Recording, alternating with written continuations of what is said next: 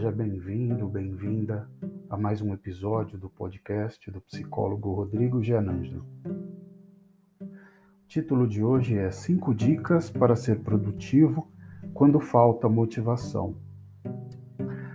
Bem, a falta de motivação pode ter muitas origens, desde fadiga, ansiedade, depressão, tristeza, Identificar suas causas é sempre fundamental para conseguir superá-la. A desmotivação dificulta especialmente o engajamento em tarefas difíceis e desagradáveis. Em geral, algumas providências costumam ajudar a reverter essa falta de ânimo para realizar uma lista de tarefas. Por exemplo, iniciar pelos afazeres que podem ser resolvidos mais rapidamente que são mais fáceis ou pessoalmente mais satisfatórios, mesmo que não sejam os mais importantes.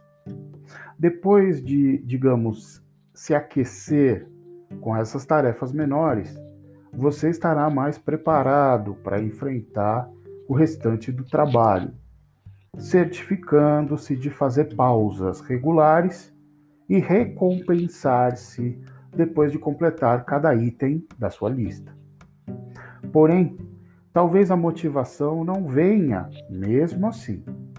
Principalmente neste momento social que estamos vivendo, provocado pela pandemia do novo coronavírus, tenho percebido no consultório que muitas pessoas têm se sentido mais desanimadas, desenergizadas, tristes, ansiosas. Portanto, entenda, você não está sozinho. Algumas dicas podem ser valiosas diante desse cenário. Listo agora cinco passos que podem ajudá-lo a superar o bloqueio da falta de motivação.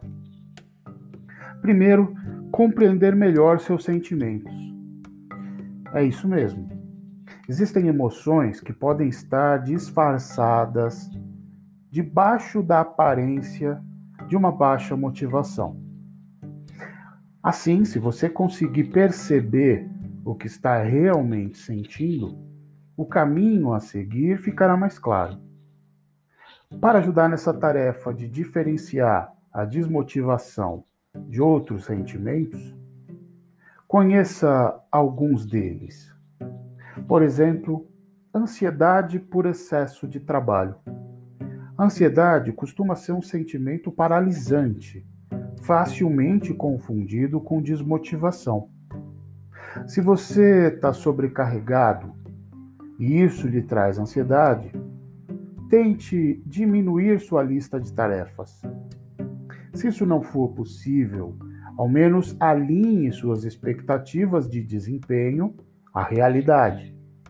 Por exemplo, é humanamente impossível atuar em uma tarefa que exige hiperfoco durante 5, 6 horas ininterruptas, sem que a produtividade caia significativamente. Outro sentimento subjacente pode ser inferioridade em relação a uma pessoa ou em relação a um grupo. Sentir-se inferiorizado pode fazer com que você sinta que não vale a pena insistir naquele trabalho porque afinal ele nunca vai ficar tão bom como você gostaria. Isso dá a impressão de desânimo e falta de motivação. Se você sofre com esse tipo de comparação, vale a pena ficar atento. Você pode estar se exigindo um desempenho irreal, esperando que seu trabalho se apresente tão bem quanto o de alguém que tem mais experiência, que tem mais conhecimento, enfim, que tem mais condições do que você. Outra coisa pode estar escondida sob a desmotivação é a fadiga. O cansaço leva você a se sentir fraco, sem energia. Se for o caso, tenha certeza de que você tem descansado o suficiente. Alguns problemas fisiológicos também podem contribuir para a sensação de fadiga, como desequilíbrio hormonal ou a falta de certos nutrientes. Segunda dica é a mais fácil vem primeiro. Veja, há gurus da produtividade no trabalho que defendem a ideia de que você deve fazer primeiro a tarefa para a qual se sente menos motivado. Contudo, para alguém que já está desmotivado, essa estratégia pode ser catastrófica. Pode levá-lo a nem sair da cama. A melhor saída é perguntar a si mesmo: qual é a tarefa mais produtiva que está dentro da minha capacidade agora? Por exemplo, se você gostaria de correr, mas não está conseguindo, fazer uma caminhada é muito melhor do que ficar parado. Nenhuma estratégia de produtividade é infalível, mas variar uma ou outra tende a ser benéfico. Terceira dica: invista em áreas de tarefas rápidas e que dão resultado. Veja, essa funciona como uma forma de aquecimento mesmo. Tente fazer tarefas rápidas e com resultados satisfatórios. Por exemplo, pedir as vitaminas que acabaram, trocar as roupas de cama. Se você gastar muito tempo com essas tarefas, ok, elas podem tirar o seu foco de um trabalho mais importante que precisa ser feito. De 5 a 10 minutos desse tipo de tarefa está ótimo. Além disso, quando a gente exagera em tarefas menores, corre o risco de estar muito cansado para começar um trabalho mais importante. Quarta dica: planeje seus presentes, suas recompensas. Planeje trabalhar em uma tarefa de alta prioridade por, por exemplo, 90 minutos e em seguida faça uma pausa. O que você quer fazer nesse intervalo? Dar uma volta? Se deitar ao sol? Conferir o feed de uma rede social? Enviar mensagem a um amigo? Planejamento é a palavra-chave. Se você esperar para escolher a sua recompensa depois que já estiver cansado, pode não fazer uma escolha satisfatória. Planeje antes de começar quando sua energia cognitiva está em um nível ótimo. Quinta dica: mantenha-se bem abastecido. Como uma máquina, precisamos estar bem abastecidos para que nossa concentração, foco e motivação funcionem corretamente.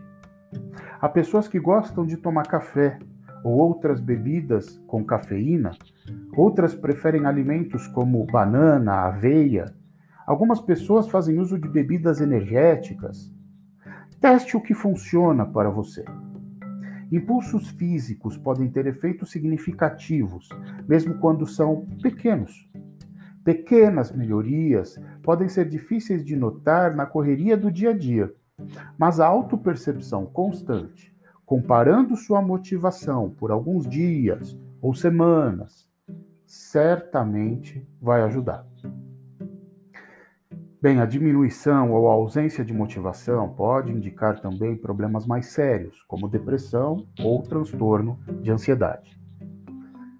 Para pessoas que são cronicamente ansiosas, por exemplo, tudo que precisam fazer pode parecer assustador, difícil, porque elas estão constantemente pensando no que pode dar errado.